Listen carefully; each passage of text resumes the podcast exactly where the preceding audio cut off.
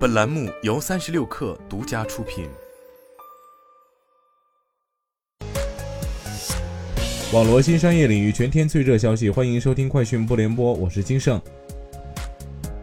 国银金租与中国汽车租赁领导品牌神州租车合作交付仪式在黑龙江哈尔滨举行。此次国银金租与神州租车合作车辆规模逾万辆。双方自首次合作启动不足一年，累计合作车辆数已达三万辆，车型种类近二十款。据统计，海南机场旗下岛内海口美兰机场、三亚凤凰机场、琼海博鳌机场三家机场暑运预计完成航班起驾五万架次，旅客吞吐量七百五十三万人次，将超过二零一九年同期水平，分别增长百分之九、百分之八。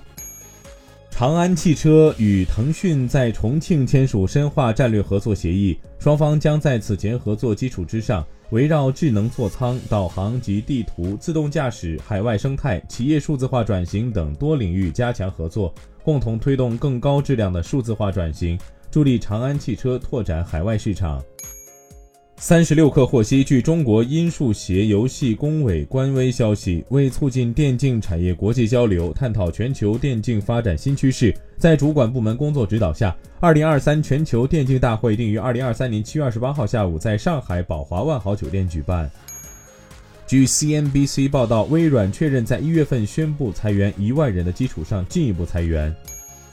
谷歌正在将付费预约功能集成到其日历应用中。